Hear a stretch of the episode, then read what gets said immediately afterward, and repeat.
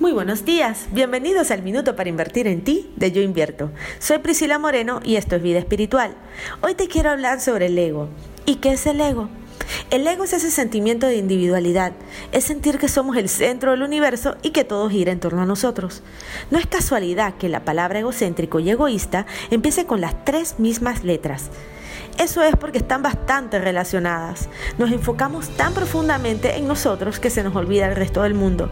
Es la antítesis de la empatía. El problema con el ego es que por lo general lo manifestamos de manera inconsciente y haciéndonos conscientes de esta acción en nuestro día a día podemos erradicarlo. Quisiera dejarlos con estas preguntas.